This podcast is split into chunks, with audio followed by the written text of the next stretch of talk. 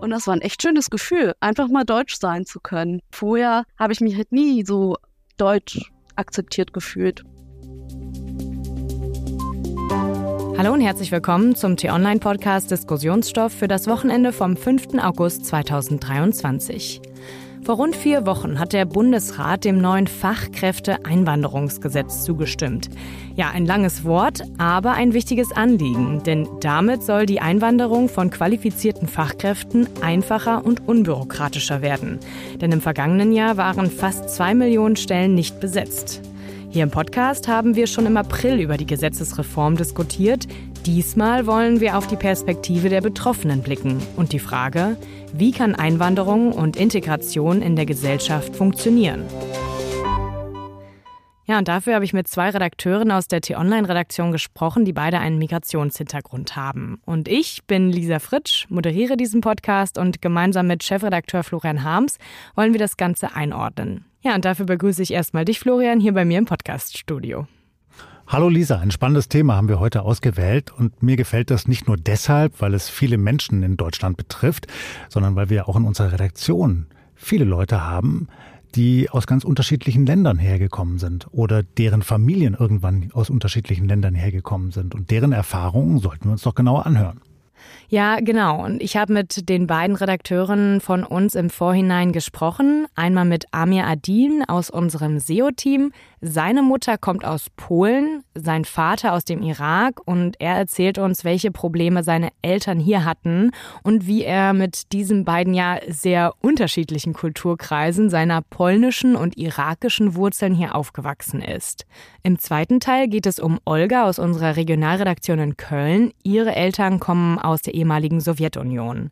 Und ich werde die beiden Gespräche gleich abspielen. Die sind jeweils so fünf, sechs Minuten lang. Und zwischendurch sprechen wir beide hier, Florian, darüber, um am Ende gemeinsam die Frage zu beantworten, wie Integration in der Gesellschaft funktionieren kann. Fangen wir mit dem Gespräch mit Amir an. Er arbeitet in unserem SEO-Team von T-Online. SEO steht für Suchmaschinenoptimierung, also alles das, was vor allem mit Google zu tun hat und damit, wie unsere Artikel besser aufzufinden sind. Hallo Amir, schön, dass du dir die Zeit genommen hast. Hallo Lisa. Ja, Amir, du hast mit deiner Geschichte eine, wie ich finde, ganz spannende Perspektive auf das Thema Einwanderung und Integration. Deine Mutter stammt aus Polen und dein Vater aus dem Irak. Die beiden sind als Flüchtlinge in den 80er Jahren nach Deutschland gekommen und haben sich dann in der Erstaufnahmeeinrichtung in Hannover kennengelernt, sind dann zusammengezogen und du bist dann auch in Hannover geboren. Wie war es für deine Eltern, die ja aus sehr unterschiedlichen Kulturkreisen kommen, sich zu integrieren? Was haben sie so erlebt?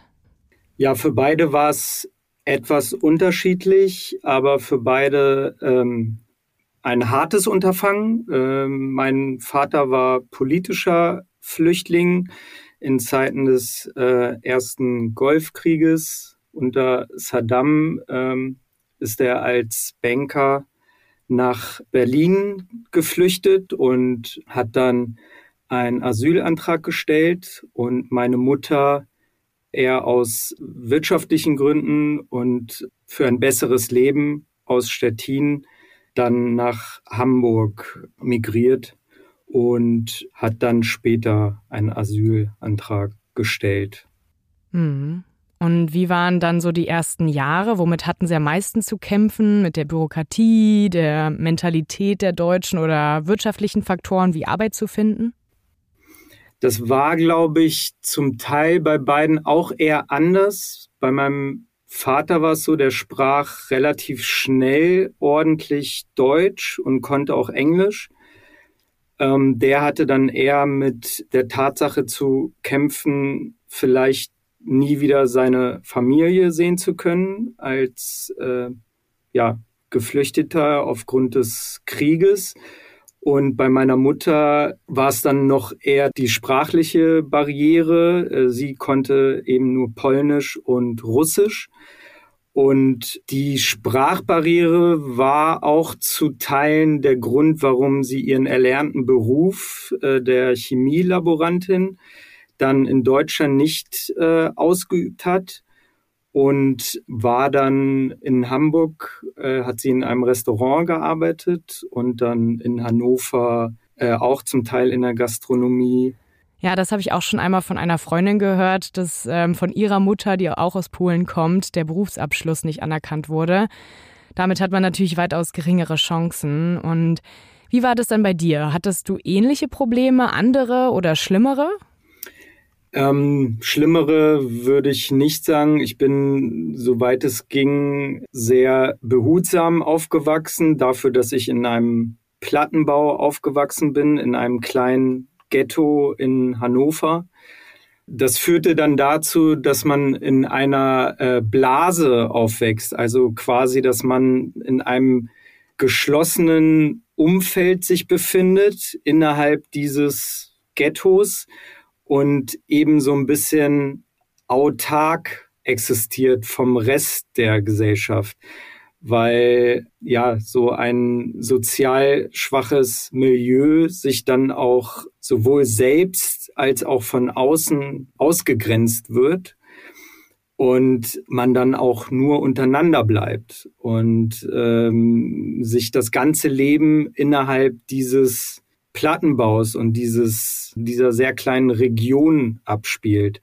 Und das betrifft sogar auch die älteren Jahre als Teenie, wo man dann auch in seinem Viertel bleibt und nicht wie vielleicht die deutschen Freunde aus der Schule regelmäßig in Urlaub fährt und regelmäßig in verschiedenen Stadtteilen auf Partys geht und in Clubs, äh, weil man einfach eingeschränkt ist allein schon, weil man äh, äußerlich eben in Anführungszeichen anders ist und die Türsteher einem klar machen, dass man unerwünscht sei. Ja, du hast es gerade erwähnt, dass man wie in seiner eigenen Blase aufwächst. Was würdest du denn sagen, wie kann man dem als Gesellschaft entgegenwirken? Ähm, ja, am Ende geht es wahrscheinlich auch einfach um die Integration in die deutsche Gesellschaft, was dann eben beim Wohnen anfängt. Heißt, man müsste dann auch stoppen, quasi Sozialbauten nur äh, mit Geflüchteten und Menschen, die ähm, ja noch nicht im Leben stehen, die der Sprache nicht mächtig sind, man muss die Ethnien besser verteilen und den Leuten auch eine Chance geben, sich besser zu integrieren. Und das schafft man nicht, indem man ein Haus dann irgendwie vollsteckt mit einer sozial schwachen Gesellschaft, die sich erstmal finden muss und die man teilweise auch an die Hand nehmen muss, um die sprachliche Barriere zu brechen, als auch die kulturelle Barriere. Man merkt ja an den Großstädten der Welt, was für ein besonderes Merkmal für eine Stadt Multikulturalität sein kann. Wenn wir über die prestigeträchtigsten, interessantesten Städte der Welt reden, dann reden wir über äh, New York, über London, über Berlin. Und das sind alles Städte, die Multikulturalität wie kaum andere Städte leben und wo die Kulturen sich ineinander vermischen und das wiederum die Stadt erst zu dem macht, was sie dann ist, für die BewohnerInnen selber als auch für Touristinnen. Ja, Florian, lass uns gleich da ansetzen. Amir hat erzählt, wie er im Plattenbau, wie im Ghetto aufgewachsen ist, dass man genau dort im Wohnungsbau politisch ansetzen müsste. Was können wir denn gegen solche zweigeteilten Gesellschaften, teilweise ja auch Schattengesellschaften noch tun? Ja, ich glaube, die wichtigste Voraussetzung aus Sicht derjenigen, die sich integrieren wollen, ist erstmal, dass sie alles dafür tun. Und ganz entscheidend dabei ist die Sprache. Also es braucht die Bereitschaft, die Sprache des jeweiligen Landes zu lernen, in dem man lebt. Die Gesetze zu achten, die Regeln zu kennen, und zwar nicht nur die formalen Regeln, sondern auch die Regeln des Umgangs miteinander. Ja, also wie man zum Beispiel, wie Männer und Frauen begegnen, dass das nicht herablassend sein darf. So, das ist unser Comment hier in Deutschland. Und auf der anderen Seite haben wir jahrzehntelang das Problem gehabt in Deutschland, dass die Politik immer wieder signalisiert hat, dass Deutschland kein Einwanderungsland sei, dass also jene, die hierher kommen, irgendwann wieder zurückgehen sollen in ihre Heimatländer. Und deshalb hat man viele dieser Menschen auch Gastarbeiter genannt. Und dass man sich da ehrlich macht, das hat erst in den vergangenen Jahren jetzt stattgefunden. Und die Politik, die jetzt die Ampelregierung betreibt, hätte man ähnlich so schon vor Jahrzehnten betreiben können. Also wirklich zu versuchen, die Leute zu integrieren, Angebote zu machen, die Regeln zu vereinfachen, unter denen man hierher kommen kann. Amir hat auf das Thema Wohnungsbau und überhaupt Wohnen abgestellt. Ich glaube, das ist ein ganz wichtiger Punkt, weil auch in Deutschland natürlich so eine Art Ghettos schnell entstehen. Das gibt es in vielen Großstädten ja auch. Und das kann man aber aufbrechen durch städtebauliche Maßnahmen, ja, weil man eben dann plant und dann eben vielleicht nicht sagt, sozusagen, hier bauen wir nur ganz einfache, billige Wohnungen, sondern dass man eher versucht, es gemischt zu gestalten. Und das andere sind die Schulen. Denn häufig ist es ja so, dass dann aus solchen Vierteln, in denen eher ärmer oder schlecht integrierte leben, dann auch die Schulen halt entsprechend aufgestellt sind. Und dass es dann all die Probleme gibt äh, mit Klassen, in denen kaum richtig Deutsch gesprochen wird, in denen die deutsche Kultur nicht verstanden wird und ähnliches. Das heißt, da braucht es auch eine viel stärkere Durchmischung.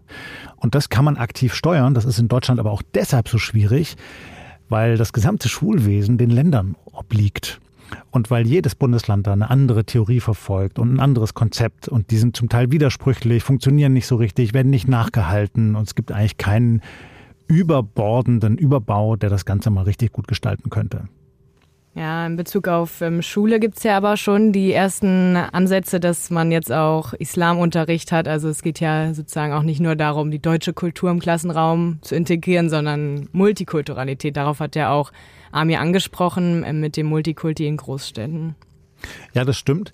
Und da braucht es trotzdem wieder beide Seiten. Also die mhm. Schüler müssen bereit sein, die Sprache zu beherrschen, sich weiterzubilden und auch die Regeln im Umgang miteinander wirklich zu befolgen und zu achten. So, und das ist nicht nur häufig ein Problem für Schüler mit Migrationshintergrund, sondern auch für deutsche Schüler. Und da muss der Staat einfach klar sein und muss die Lehrer unterstützen, dass sie die Regeln durchsetzen können. Und auf der anderen Seite müssen eben Schulen, müssen Bundesländer auch attraktive Angebote machen können für Menschen auch in sogenannten Problemschulen. Ja, dass da halt nicht nur ja, den Hauptabgang, Hauptschulabschluss gibt. So und äh, viel mehr bieten wir dir auch gar nicht an, sondern dass es auch eine gezielte Förderung gibt. Daran mangelt es an vielen Stellen in Deutschland. Also dieses sogenannte Tutor-System, wie man es beispielsweise in angelsächsischen Ländern kennt. Also dass Schüler gezielt in ihren Stärken unterstützt werden. Und auch durch Einzelunterricht, durch Beratung. So, das gibt es zu wenig in Deutschland. Mhm. Ja, stimmt. Aber für diese Art von guter Förderung, finde ich, braucht es auch immer gute und engagierte Leute. Also sei es der Sozialpädagoge an der Schule, der Lehrer oder auch der Schulleiter, um sowas wirklich umzusetzen. Und da braucht es auch an einigen Schulen wahrscheinlich einfach generell mehr Personal. Bevor wir jetzt hier gleich weitermachen mit der zweiten Geschichte unserer Redakteurin aus Köln, an dieser Stelle noch ein Hinweis. Um keine Folgen des Diskussionsstoff-Podcasts zu verpassen, abonnieren Sie diesen gerne auf Spotify, Apple oder Google Podcasts und hören Sie auch gern mal in unseren neuen Nachhaltigkeitspodcast Grünes Licht rein. Da gibt es einfache Alltagstipps, um etwas nachhaltiger zu leben. Und damit zurück zum Thema und dem Punkt Wohnen und Stadtplanung, den du, Florian, ja, aber auch Amir angesprochen haben. Unsere zweite Gesprächspartnerin Olga ist nämlich ganz anders aufgewachsen als Amir. Also jetzt nicht in so einem Ghetto, denn dort, wo sie gewohnt hat, war sie fast die einzige Ausländerin unter vielen Deutschen. Und wie sie das geprägt hat, erzählt sie uns jetzt im Gespräch. Hallo Olga. Hallo Lisa. Du bist in Kasachstan geboren, mit deinen Eltern aber 1993, also Anfang der 90er Jahre, nach Dortmund gekommen.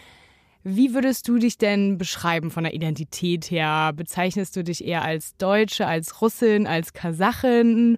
Oder, wenn ich diese Frage stellen darf, die ja immer ein bisschen negativ konnotiert ist, wo kommst du denn eigentlich her?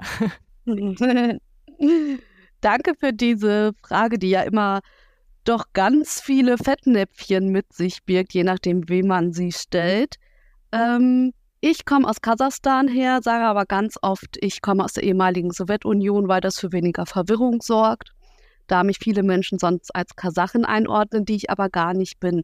Meine Eltern sind Russlanddeutsche und äh, Russen und dementsprechend ordne ich mich manchmal auch ganz unterschiedlich zu. Manchmal sage ich, ich bin äh, Russlanddeutsche, manchmal sage ich, ich bin ähm, postsowjetischer Mensch oder je nach Kontext sage ich auch manchmal, ich gehöre der Postost-Community an, was halt ein selbstgewählter Begriff ist, der alle Menschen aus Süd- und Südosteuropa und generell Osteuropa beschreibt, die als slawisch gelesen werden. Post-Ost, ja? Das ist ja eine sehr interessante Bezeichnung, die ich noch nicht kannte und ja, die auch bestimmt auf viele Menschen zutrifft, die aus der ehemaligen Sowjetunion kommen oder wie du als zweite Generation hier in Deutschland aufgewachsen sind. Dir sieht man es ja aber nicht wirklich an, dass du nicht aus Deutschland kommst. Hattest du trotzdem in der Schule oder im Berufsleben Probleme mit Rassismus? Genau. Man sieht es mir zwar nicht an, ich sehe so ziemlich wie eine Kartoffel, wenn man es despektierlich sagen möchte, aus. Ähm, ich heiße aber Olga und das offenbart vielen ähm, relativ schnell meinen Migrationshintergrund. Und es ist schwierig, ähm, da von Rassismus zu sprechen. Ich spreche da manchmal lieber von Antislawismus.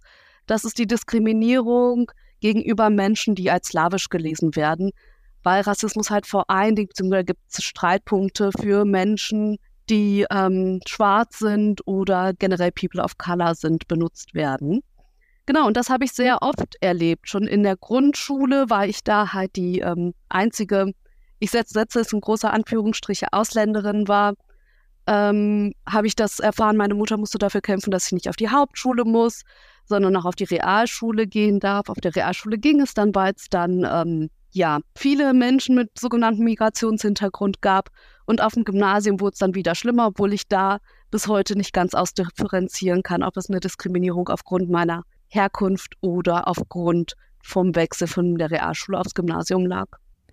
Was ist das denn für ein Gefühl? Wie sehr hat dich das damals getroffen? Und hast du jetzt im Nachhinein nochmal reflektiert, ob du etwas anders hättest machen oder sagen sollen? Mm, ich glaube, ich habe das, also ich habe das viel reflektiert und ich würde da gar nicht so sehr auf, also so den Fokus auf mein Verhalten legen, weil ich einfach ein Kind war, sondern ich hätte mir einfach sehr gewünscht, dass das von den Lehrkräften anders, dass die sich anders verhalten hätten, weil der Rassismus halt häufig von denen ausging oder dass andere da halt eher eingeschritten wären. Ich würde da gar nicht so sehr Menschen in die Verantwortung ziehen, die selbst von Rassismus oder jetzt in meinem Fall von Antislawismus betroffen sind. Und ich habe das in dem Sinne vor allen Dingen reflektiert. Ich habe in den Niederlanden studiert und da ist mir das zum ersten Mal so richtig wie Schuppen von den Augen gefallen, wie sehr ich sonst geathert wurde. Das heißt, als jemand wie ein Fremdkörper betrachtet wurde, weil ich für die Holländer einfach eine Deutsche war wie alle anderen Deutschen, weil die Olga jetzt nicht als per se russisch zugeordnet haben. Und das war ein echt schönes Gefühl, einfach mal deutsch sein zu können. Und da ist mir aufgefallen, gut, und vorher habe ich mich halt nie so deutsch akzeptiert gefühlt. Hm. Was würdest du denn sagen, braucht es für eine erfolgreiche Integration in der Gesellschaft?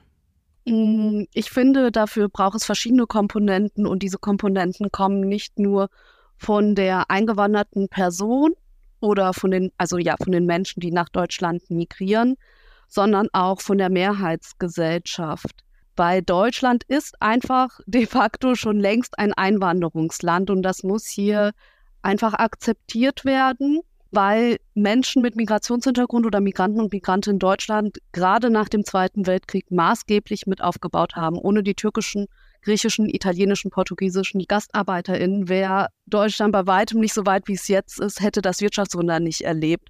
Und das setzt sich weiter so fort. Das heißt, wir brauchen vor allen Dingen eine Gesellschaft, die Migranten und Migrantinnen herzlich aufnimmt und über Akzente, Fehler in der deutschen Sprache auch mal hinwegsehen kann, denn das ist ja nicht das Wichtigste. Natürlich, und das finde ich ist eigentlich selbstverständlich, müssen sich Migranten und Migrantinnen auch bemühen, hier anzukommen, die Sprache lernen, aber es muss ihnen halt auch Zeit gelassen werden. Aber bei der Zeit ist es ja genau immer der Knackpunkt, ne? weil dann Zeit verloren geht, die man investieren kann, damit sie sich eine Arbeitsstelle suchen oder damit mhm. sie noch schneller in die Gesellschaft eingeschlossen werden, integriert werden. Es ist ja oft die Sache, dass sie alleine schon neun Monate auf einen Visumsbescheid warten müssen. Ne? Mhm. Ja, und also ich finde, die Sprache kann man ja während der Arbeit lernen, wenn die Arbeit selbst die deutsche Sprache nicht voraussetzt. Das geht ja meistens Hand in Hand über. Und auch nochmal zu der Frage der Integration. Ich finde, da sollte sich jeder und jede die Frage stellen, wollen wir, dass Migranten und Migrantinnen sich integrieren oder wollen wir, dass sie sich assimilieren? Das ist nämlich ein riesengroßer Unterschied. Wollen wir, dass sie alles, was ihre Herkunftskultur betrifft, ablegen? Weil manchmal habe ich das Gefühl, ist das das, was verlangt wird. Oder wollen wir, dass sie ein aktiver gleichwertiger Teil der deutschen Gesellschaft werden, bei dem sie weiterhin ihren kulturellen Background behalten dürfen. Ja, Florian, hier hatten wir es gerade am Ende von Olga Felker nochmal der Aspekt, den wir gerade auch besprochen hatten, mit dieser Assimilierung und Integration. Das fängt ja auch im Klassenraum an. Ne? Also ähm, es kommt ja dann darauf an, wie sehr man sich anderen Kulturen anpasst oder wie sehr man die deutsche Kultur als die eine Kultur ähm, darstellt. Aber Olga hat auch viele andere interessante Aspekte angesprochen, zum Beispiel auch solche Aussagen wie, man muss das akzeptieren ja, es sind teilweise auch harte Aussagen. Bei welchen gehst du mit, bei welchen siehst du anders? Kann man das so sagen? Man muss das jetzt akzeptieren? Naja, was müssen wir akzeptieren? Was müssen wir respektieren? Das sind einfach die Grundregeln in diesem Staat. Also Recht und Gesetz. Darunter muss sich jeder beugen und jede. Auf dieser Grundlage sind dann aber ganz unterschiedliche Lebensentwürfe möglich. Und schwierig wird es dann immer da, wo es um die Kultur geht, die Art und Weise des Zusammenlebens, die Prioritäten, den Kontakt zwischen den Geschlechtern, den Umgang mit Kindern und vieles mehr. Da wird es schwierig. Und was mir häufig auffällt, ist, dass wir diese Debatte so in Extremen führen. Also, dass dann behauptet wird, zu viele Migranten wollen sich hier nicht integrieren und die bleiben dann in ihren Ghettos und bringen ihre, ihre, archaischen Sitten mit aus Afghanistan oder Syrien, wenn es zum Beispiel um das Verhältnis zwischen Mann und Frau geht. Die müssen sich jetzt komplett uns anpassen. Und auf der anderen Seite gibt es halt auch das gegenläufige Extrem, dass manche in der deutschen Gesellschaft, überwiegend auch Linksliberale, den Standpunkt vertreten, ja, wir sind sowieso alle gleich und alle müssen gleich behandelt werden und es braucht eigentlich gar keine Grundwerte, sondern lass uns alle fröhlich sein. So, diese glorifizierte Multikulti, ja. Das ist auch falsch. Man kann doch von jemandem gegenüber nur dann Werte einfordern, wenn man selber welche hat. Und wenn man sich auch selber ganz bewusst ist, was einem wichtig ist, dann kann man nämlich darüber diskutieren und vielleicht einen guten Konsens finden. Mhm. Ja, es ist immer ein schwieriger Grad zwischen Regeln setzen, Regeln akzeptieren, aber auch irgendwie Freiheiten der Kultur zu lassen. Also hier in Berlin sieht man das ja auch oft. Es gibt einfach super viele Kulturen. Olga hat es auch gerade ähm, gezeigt, wie viele unterschiedliche Kulturen und Ethnien es schon allein im sowjetischen oder postsowjetischen Raum gibt. Ja, da müssen wir vielleicht auch ein bisschen ähm, liberaler mit umgehen, oder? Ja, ein bisschen liberaler und wirklich an die Wurzeln der Probleme gehen. Denn viele der Probleme, die hier im Vordergrund stehen bei der Frage der Integration, sind eigentlich soziale Probleme. Ja, also, dass Menschen einfach sehr viel weniger zum Leben haben oder schlechtere Startbedingungen, dass es eben nicht so ist, dass jeder hier die gleiche Chance hat, wenn er geboren wird oder ins Land kommt, auf eine Schule geht, einen Beruf ergreift, so, sondern das ist häufig vorgezeichnet durch die Milieus, durch die Frage, wo und wie man aufwächst, welche Berufe die Eltern haben und so weiter. Und da wirklich Chancengleichheit herzustellen, das kann die Politik steuern. Ja, genau. Und darum geht es ja auch in dem neuen Einwanderungsgesetz, das die Bundesregierung jetzt beschlossen hat. Und speziell auf Chancengleichheit bezogen gibt es eine sogenannte Chancenkarte, die auf einem Punktesystem basiert. Für die Einwanderer, die noch keinen Arbeitsvertrag haben, gibt es die Möglichkeit, mit ihrer Qualifikation, Berufserfahrung und ihren Sprachkenntnissen Punkte zu sammeln, um leichter einen Job zu finden und gleichzeitig haben sie damit schon eine Aufenthaltserlaubnis. Dazu habe ich Ami gefragt, ob es damit wirklich besser und einfacher wird. Also es wird sicherlich für den äh, deutschen Staat eine Hilfe sein, um bessere Strukturen schaffen zu können. Trotzdem frage ich mich aus Sicht der Einwanderer, ob es für die einen positiven Effekt haben kann, weil unter anderem ja ein Teil der Chancenkarte die Sprachkenntnisse darstellen und man mit gewissen Sprachkenntnissen mehr oder weniger Punkte sammeln kann. Und adaptiert aus dem, aus Kanada ist der große Unterschied, dass in Kanada, wo das ja sehr gut funktioniert hat, das System, Englisch gesprochen wird und ein halbwegs gebildeter Mensch zumindest ein paar Worte Englisch spricht weltweit, aber äh, das trifft sicherlich nicht auf die deutsche Sprache zu. Heißt, ähm, Einwanderer sprechen meistens kaum bis hin zu gar nicht Deutsch und da ist dann wiederum die Frage, ob da Chancengleichheit herrscht und inwieweit man diese Chancenkarte auch mit Punkten sammeln kann. Ja, Florian, das ähm, Thema Sprache hatten wir jetzt ja schon mal angesprochen. Ja, es ist nicht so einfach mit Deutsch, oder? Deutsch ist so eine schwere Sprache. Aber es gibt eine ganze Menge schwere Sprachen. Und ja, es ist äh, jetzt nicht so einfach wie vielleicht in einem englischsprachigen Land. Aber andere Menschen lernen Französisch ja, oder Chinesisch oder Russisch. Also ich will damit nur sagen, das ist immer eine Hürde und am Ende ist es die Frage, gibt es die Bereitschaft der Person, die Sprache wirklich zu lernen, sich drauf zu schaffen, anzuerkennen, dass das die Grundlage für alles weitere ist, was man in einem Land erreichen kann. Und umgekehrt bietet die Mehrheitsgesellschaft die Chancen, dass die, die hierher kommen, wirklich auch schnell die Sprachen erlernen können, gute Angebote bekommen, dass sie in Umfeldern leben, wo sie die Sprache wirklich anwenden müssen, eben nicht nur unter ihresgleichen bleiben, dass sie echt integriert werden. Ja, und bei den Umfeldern, wo sie die Sprache anwenden können, geht es ja auch oft darum, einen Job zu finden. Denn da hat man auch deutlich weniger Chancen, wenn man kein Deutsch spricht. Also da verkleinert sich auf jeden Fall der Kreis der Möglichkeiten. Und eine andere Sache auf das Thema Arbeit bezogen sind Berufsabschlüsse. Und da gibt es in dem überarbeiteten Einwanderungsgesetz eine ziemlich bedeutende Änderung. Und zwar müssen Berufsabschlüsse künftig nicht mehr in Deutschland anerkannt werden. Also ein langwieriger und bürokratischer, aufwendiger Prozess wird damit eingespart, wenn man zum Beispiel genug Berufserfahrung mitbringt oder schon einen Arbeitsvertrag in Deutschland sicher hat. Und zu diesem Aspekt Berufsabschlüsse habe ich auch Olga gefragt, ob sie damit oder ihre Familie Berührungspunkte hatten und ob sie sagen würde, dass das ein wichtiger Punkt ist, bei dem sich jetzt etwas ändern muss. Ja, absolut. Ich finde, da hätte sich schon längst etwas ändern müssen. Ähm, es teilt erstmal Menschen, die nach Deutschland äh, migrieren, in verschiedene Klassen ein. Da sehen wir einmal Expats, die dann hauptsächlich aus den EU-Ländern oder den USA kommen, wo die Berufsabschlüsse ohne Probleme anerkannt werden und die in der Gesellschaft halt auch ganz anders angenommen werden, auch wenn sie kein Deutsch sprechen. Und äh, die Menschen, die dann als Migranten wahrgenommen werden und deren Berufsabschlüsse auch nicht wahrgenommen werden. Die ähm, Schulabschlüsse meiner Eltern, Berufsabschlüsse meiner Eltern wurden auch nicht anerkannt. Das heißt, es war, als wären sie nie zur Schule gegangen. Und das ist halt super problematisch, weil die Menschen hier dann nicht mehr bei Null anfangen, sondern bei minus 100. Ja, nicht mehr bei Null anfangen, sondern bei minus 100. Das ist eine krasse Aussage und es stimmt auch irgendwie in einem gewissen Hinsicht. Ist denn dieser Berufsabschluss so der Knackpunkt der Einwanderungspolitik oder kann man das nicht so runterbrechen auf einen Knackpunkt? Lisa, ich glaube, ist einer der vielen Knackpunkte. Und klar, ich habe das auch erlebt bei einem guten Freund von mir. Den habe ich in Damaskus kennengelernt während des Studiums und der kam von den Golanhöhen. Er war Druse, also kam aus Israel, war aber Druse und durfte dann in Syrien studieren. Und der war Bauingenieur, hat den fertigen Abschluss, hat schon gearbeitet in Israel. Und dann irgendwann wollte er nach Deutschland und hier gab es auch Arbeitgeber, die ihn beschäftigen wollten. Und dann musste er sein gesamtes Studium wiederholen, weil der Abschluss, den er gemacht hatte an der Universität Damaskus, hierzulande nicht so anerkannt wurde.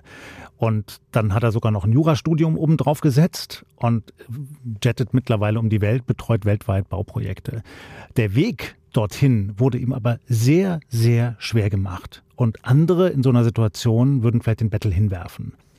Ja, genau. Und an deinem Beispiel jetzt, da sieht man eben auch, dass immer zwei dazu gehören. Einerseits die Einwanderer selbst, die Engagement und Fähigkeiten zeigen müssen, und zum anderen der Staat, der die Vorgänge so einfach, aber auch fair und rechtssicher wie möglich gestalten muss. Und Olga meinte auch zu mir im Gespräch, dass es echt noch viel Raum nach oben gibt, dass wir zum Beispiel auch an den Rassismus ran müssen, der in vielen Teilen der Gesellschaft vorherrsche und dass das Deutschland für Fachkräfte auch unattraktiv macht.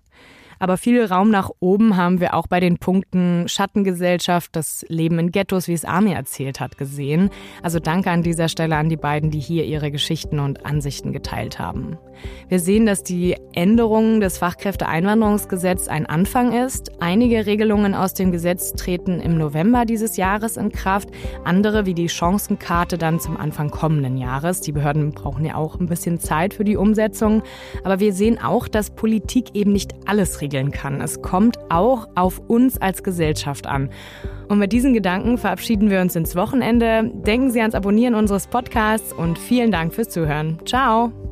Tschüss, liebe Lisa. Tschüss, liebe Hörerinnen und Hörer. Abonnieren Sie bitte alle auch den neuen Podcast Diskussionsstoff, damit Sie nichts verpassen, was wir hier so besprechen. Und bleiben Sie uns bitte gewogen.